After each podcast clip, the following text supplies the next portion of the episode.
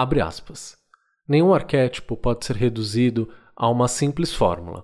Trata-se de um recipiente que nunca podemos esvaziar, nem encher. Ele existe em si apenas potencialmente, e quando toma forma em alguma matéria, já não é mais o que era antes. Persiste através dos milênios e sempre exige novas interpretações.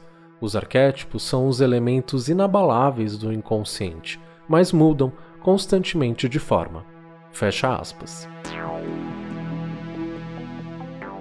Meu nome é Diego Ponciano e essa é a aula número 4 do curso de Introdução ao Tarô do Aloca Tarô Podcast. Bem-vindo! Se você ainda não me segue no Instagram, segue agora, arroba aloucatarô. Lembrando também que eu continuo a fazer atendimentos e consultas de tarô por telefone. Se você precisa então de uma consulta de tarô, me chama por direct lá no Instagram ou me manda um e-mail para alô@aloucatarô.com.br. Se você está curtindo as aulas de introdução ao tarô, lembra de compartilhar com um amigo que você acha que vai gostar também. Isso me dá uma força. As aspas que eu abri e fechei na introdução dessa aula é de Jung. A palavra arquétipo deriva da palavra grega arche, que significa princípio, início e antiguidade. Lá atrás, Platão, antes de Jung, já entendia o conceito de arquétipos, os chamados eidos platônicos. E assim como Jung, Platão afirmava que essas formas não são individuais, mas sim coletivas, ou seja, o que a gente entende hoje como inconsciente coletivo. Já falei dele lá na aula de como o tarot funciona, lembra?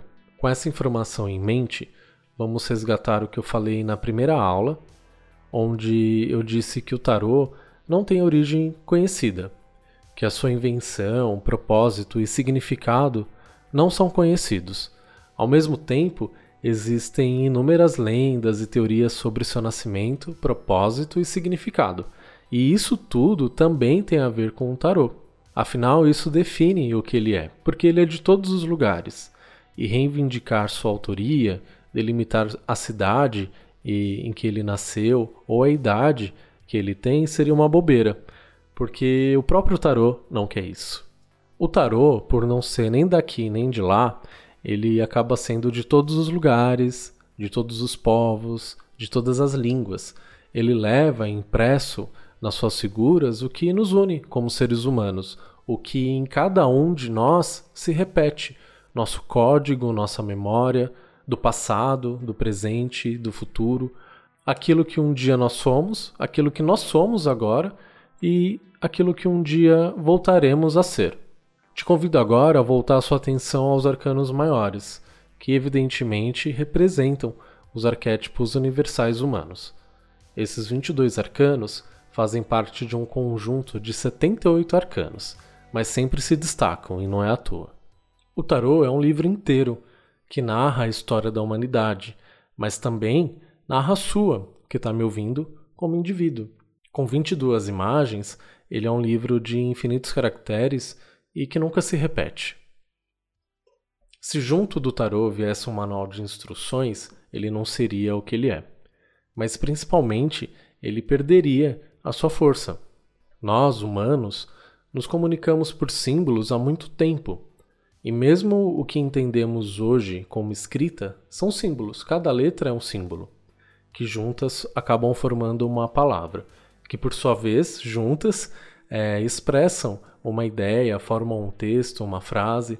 A diferença da escrita para os símbolos que são mais lúdicos é que a palavra escrita nem sempre é universal, diferente dos desenhos e símbolos. Um desenho de gato, por exemplo, vai ser gato em qualquer parte do mundo, assim como um desenho de árvore, de pássaro. É, eles dispensam apresentações, explicações e palavras. As placas de trânsito são outro exemplo são assimiladas em todo mundo, significam uma mesma coisa para todas as pessoas, com setas, cervos pulando, cores diferentes e formas diferentes, elas conseguem comunicar seja o que for, independente da língua. Então, por que fariam o tarô com palavras? Afinal, ele pretende ser um livro universal, que pretende ser lido por todo mundo. Por outro lado, toda vez que abrimos o tarô, que abrimos esse livro, fazemos uma leitura diferente. Cada leitura é única. Cada vez que a gente embaralha as cartas, ou seja, suas páginas, a gente vai se deparar com histórias, narrativas, mas principalmente com perspectivas diferentes. E aí complica um pouco. A partir disso é que foram surgindo teorias e teorias e explicações e interpretações inúmeras, não só dos significados, mas também dos símbolos do tarô. Também foram surgindo novos tarôs, novos estudiosos e oraculistas redesenharam ele e colocaram sobre ele suas impressões pessoais e também as suas crenças. E o tarot deixa, ele é uma espécie de código aberto que não se importa com direitos autorais. Ele se permite modificar para atender cada um da melhor forma possível. E aí vai de cada um a interpretação que vai ter desse livro. O tarot que conhecemos hoje chega a nós com 22 arcanos maiores e 56 arcanos menores. Nessa aula eu vou falar dos 22 maiores. Do jeito que a gente conhece o tarot hoje, ele se apresenta com esses 22 arcanos que podem começar ou terminar com o arcano zero, que é o louco. E aí, depois dos outros arcanos, ele finaliza com o arcano 21 e recomeça de novo com o zero, com o louco de novo. Além dessa variável do louco, que pode colocar ele antes ou depois de toda a sequência de 21 cartas, existe também uma inversão muito famosa de dois arcanos: o 8, que tradicionalmente é associado à justiça, e o arcano 11, que é tradicionalmente associado à força. Acontece que o Eight, quando redesenhou o tarô, trocou esses dois arcanos, colocando a força no número 8 e a justiça no número 11. E isso deu um nó na cabeça de muita gente além, óbvio, de ter atraído uma série de críticas a ele. Eu, Diego, pessoalmente trabalho com baralhos que possuem esses arcanos em diferentes lugares, e garanto para você que na hora da leitura tanto faz. Porém, na hora de estudarmos os arcanos maiores, como uma grande narrativa arcana, isso muda um pouco. Sim, os arcanos maiores formam uma narrativa, do 0 ao 21, conseguimos conectar cada arcano com o que vem antes e depois dele. Então imagine as 22 cartas de tarô formando um grande círculo, que começa no zero e recomeça no zero outra vez. Afinal, a jornada arcana não termina nunca. Nesse contexto, o lugar da justiça e da força pode ser importante, mas tenta fugir de quem vem com a resposta pronta para você. Essa decisão tem que ser sua. Onde você acha que ela se enquadra melhor? Onde, dentro dessa grande narrativa arcana, entraria em cena a justiça e a força? Com o passar do tempo, e à medida que você criar intimidade com o tarô e com os arcanos, isso virá naturalmente para você. Essa aula sobre os arcanos maiores, como você vai perceber, não visa dar um significado para cada um deles. Se você conhece o meu trabalho e tem ouvido o meu podcast, sabe que eu não gosto de fazer isso. Existem nas livrarias centenas de livros e também no YouTube milhares de vídeos que dão já essas respostas aí para você. Minha tentativa aqui é fazer você se relacionar intimamente com os arcanos maiores e pouco a pouco conseguir interpretar de forma intuitiva, individual e com sabedoria cada um deles. Então, por isso, antes de qualquer busca por significado e decorebas de arcanos que não vão te tornar um tarólogo melhor, vamos tentar entender como esse conjunto é composto e como ele pode se comunicar com você. Reforçando o que eu disse no começo, os arcanos maiores são arquétipos universais, presentes em todos os seres humanos, ou seja, temos ele impresso dentro de nós, no nosso inconsciente, e através do tarô, assim como através dos sonhos, a gente consegue acessar essas informações de forma lúdica. E daí sim desvendar suas mensagens em nosso consciente. Obviamente, quanto mais referências você tem, quanto mais vivência você tem quanto mais aberto você for, melhor será a sua experiência. Mas quando falo de referências, vale tudo: novela, livros de tarô, livros de ficção, filmes, peças de teatro, e até ser um, um ótimo observador da vida. Afinal, o que faz um bom tarólogo é, acima de tudo, ele ser um excelente observador. Então, consuma diferentes formas de arte, leia notícias, escute opiniões diferentes das suas, se investigue, tente elencar o que mudou em você nos últimos anos, o que você era e deixou de ser, no que você acreditava e deixou de acreditar, quais eram os seus sonhos que você deixou de sonhar e acabou substituindo por outros. Observar a nossa própria trajetória é um jeito incrível de se conectar com esses arcanos. Abre aspas. Se alguém quer tornar-se sábio neste mundo, primeiro, faça-se de louco. Fecha aspas. Esse é um versículo da Bíblia, que está em 1 Coríntios, capítulo 3, versículo 18, que nos leva ao nosso arcano zero, o louco que representa o começo e o fim de tudo, o eterno recomeço da vida. Tem gente que luta a vida toda para chegar em determinado lugar, que luta com todas as suas forças para morar em determinada casa, atingir determinado salário, enfim.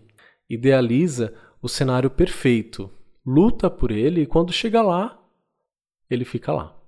Estaciona para sempre. Por outro lado, quando a gente estuda tarô, entendemos que toda permanência é artificial, que o natural é impermanência e o movimento eterno da vida. O louco abre a roda dos arcanos maiores, ele se lança no mundo. Ele pode ser você, pode ser eu, ele pode ser qualquer um de nós.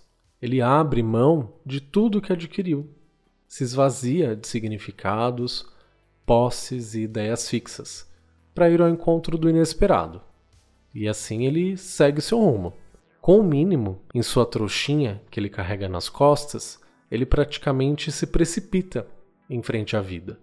E é só assim que a gente consegue avançar. Observe que o louco é esvaziado também de identidade de gênero.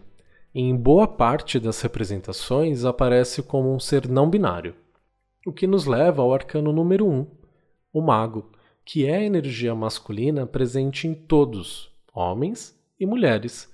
E aí, depois do mago, ele se encontra com a sacerdotisa, que é o número 2, que representa nossa energia feminina, também presente em todos nós, mulheres e homens. O 1, um, ativo e realizador, e o 2, introspectiva e portadora de todos os mistérios. O louco passa pela imperatriz, que é o arcano número 3, passa pelo imperador que é o arcano número 4, e chega ao número 5, que é o Papa. É a energia que vai deixar claro para o louco que é preciso estar conectado, sim, com o divino da sacerdotisa, mas sem perder a realização do mago e do imperador. Que a fé é importante, mas que o mundo prático é tão real quanto invisível e que precisamos de ambos. Quando ele chega no arcano 7, o carro, ele está com pressa e se sente muito preparado para avançar, para ver mais do mundo. Então ele atravessa a justiça, que vai abençoar ele ou condicionar ele no arcano 8, e no arcano 9, quando encontra o eremita, ele sente a necessidade de rever sua trajetória. É quando o louco que saiu para o mundo sente a necessidade de sair do mundo. Depois de reavaliar tudo, sua trajetória, o que ele deseja, como ele deseja e principalmente o que fará daqui em diante, ele se depara com a Roda da Fortuna, o arcano número 10. A Roda da Fortuna vem lembrar o louco que, mesmo que ele tome algumas decisões, nem tudo está sob o controle dele. Ela representa as reviravoltas que a vida dá. Já na morte, no arcano 13, o louco aprende que o desapego é fundamental mesmo que ele já tenha praticado ele lá no começo da jornada. O diabo, o arcano 15, vem e lembra o louco que para ele avançar e ter sucesso nessa trajetória que ele está investindo, é preciso também conhecer suas sombras. E mais uma vez, ele é impactado por uma energia transformadora. Dessa vez, pela torre, o arcano 16. Ela liberta o louco da sua própria prisão, joga a luz ao que estava em oculto e faz mais uma vez ele recomeçar. A cada recomeço, ele sai melhor do que entrou. E lá no arcano 17, na estrela, ele se liberta de sentimentos antigos, se despe de suas velhas roupas e se abre para o novo, revê os seus sentimentos na lua, que é o arcano 18, e renasce, cheio de luz, no arcano seguinte, o sol. Depois de tanto vai e vem, ele entende tudo, se conecta com todo, se sente preparado para o plano maior no arcano 20, que é o julgamento. Então, ele encontra a completude e o verdadeiro significado de ser humano no arcano 21, que é o mundo. Frente a essa descoberta, o louco fica tão entusiasmado e, assim como ele entrou, ele sai da jornada. Ele entende que o que importa sempre esteve dentro dele, que ele não precisa de muito, que o masculino e o feminino também estão dentro dele. E é por isso que boa parte das representações do arcano mundo mostra uma figura não binária, sem gênero. Ele também entende que o divino e o terreno estão dentro dele, estão juntos, assim como a luz e a sombra. E aí, cheio de entusiasmo, o louco sai por aí, cheio de energia, para levar essa boa nova. Ele quer levar tudo que ele aprendeu adiante, ele quer mostrar para o mundo tudo que ele aprendeu na jornada dele. Mas quando ele recomeça a jornada de novo, sob o aspecto do louco, quando ele vira o zero de novo, ele percebe que o mundo já mudou. Tudo o que ele aprendeu durante a jornada dele, quando ele acaba a jornada, o mundo já se transformou de novo. E aí ele vai ter que se deparar com tudo, tudo outra vez. Com novas pessoas, com novas ideias, com novas sombras, com novas tentações. Então a jornada dele não acaba nunca. Eu imagino que com isso tenha dado para entender o que são os arcanos maiores e que de fato eles são arquétipos de todos nós e que limitar um arcano dentro de meia dúzia de palavras seria contraproducente com o seu aprendizado de você que está me ouvindo. Você deve ter reparado também que eu não mencionei todos os arcanos maiores, não porque eles não sejam importantes, mas porque meu intuito foi apenas ilustrar que o tarô se trata de uma narrativa, uma história, uma sequência. Além disso, boa parte dos arcanos maiores eu já abordei em episódios do podcast, então você pode ouvir caso você tenha alguma dúvida, beleza? Muita gente me pergunta sobre qual o melhor tarô para começar a estudar. E eu acho pertinente responder essa pergunta aqui porque vai te ajudar a ilustrar essa aula e as próximas aulas que eu vou trazer para esse curso então eu sugiro que você tenha o tarô de Waite. Por quê? Porque ele é mais ilustrado, ele é mais didático. Então, para quem está começando, ele é uma mão na roda, porque como ele tem principalmente os arcanos menores ilustrados, ele vai te ajudar a associar cada arcano com os seus significados, com a sua narrativa, e aí Sobre os arcanos menores, eu vou falar na próxima aula. Então, se você for comprar, compra o tarô completo com as 78 cartas, porque arcanos maiores e menores, como já disse lá no começo, são complementares, tá? De lição de casa, eu vou deixar um exercício que eu aprendi com o Alejandro Odorovsky. Do 0 ao 21, do arcano 0 ao arcano 21, diariamente durma e passa o dia com uma carta dos arcanos maiores. Observe cada detalhe dessa carta, suas cores, seus símbolos, sem buscar qualquer significado. Não vale consultar livro ou assistir vídeo. Pensa no que essa carta simboliza para você. O que, esse arcano fala para você? Anota suas impressões, sensações e durma com ela. Coloca ela debaixo do seu travesseiro. Observe também seus sonhos. Quando você acordar no dia seguinte, anota o que você sonhou. E aí, no outro dia, você vai pegar a carta número 1, um, o arcano número 1, um, que é o mago, e faz a mesma coisa. Passa o dia com ela, observa os símbolos, as cores, anota as impressões, as sensações que você sentir quando você estiver ali com ela, mantenha ela com você o dia inteiro, perto de você, no bolso, na bolsa, e dorme com ela de novo, anota o sonho no dia seguinte. Aí depois o arcano 2 e assim por diante até chegar no arcano 21, que é o mundo. Você vai fazer isso durante 21 dias. Uma carta por dia vai te acompanhar durante o seu dia inteiro e você vai fazer anotações sobre as impressões e sensações e interpretações que você mesmo vai dar para essa carta. Anota num caderno, de preferência um caderno que vai ser o seu caderno de tarô. De novo, evita durante esses 21 dias, mesmo que você ah, fez a carta é, o louco hoje e aí você vai amanhã e busca o louco. Não. Não busca nesses 21 dias qualquer significado para nenhuma das cartas. Confia na sua intuição. Porque não tem certo e não tem errado. É uma investigação sua, pessoal. Guarde as suas anotações. Aí eu te convido a pegar essas anotações e levar elas para o curso que vai ser a continuação desse curso. Continuação da introdução ao tarô e que vai ser presencial em São Paulo assim que a quarentena acabar.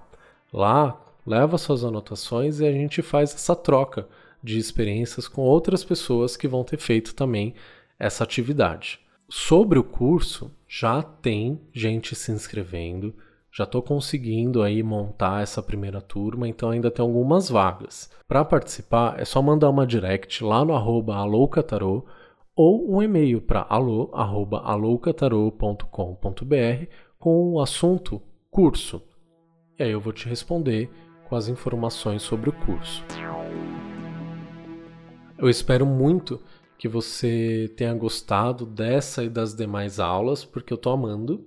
A próxima aula, como eu já falei, vai ser sobre os arcanos menores. Muita gente acha que eles são menos importantes, mas não são.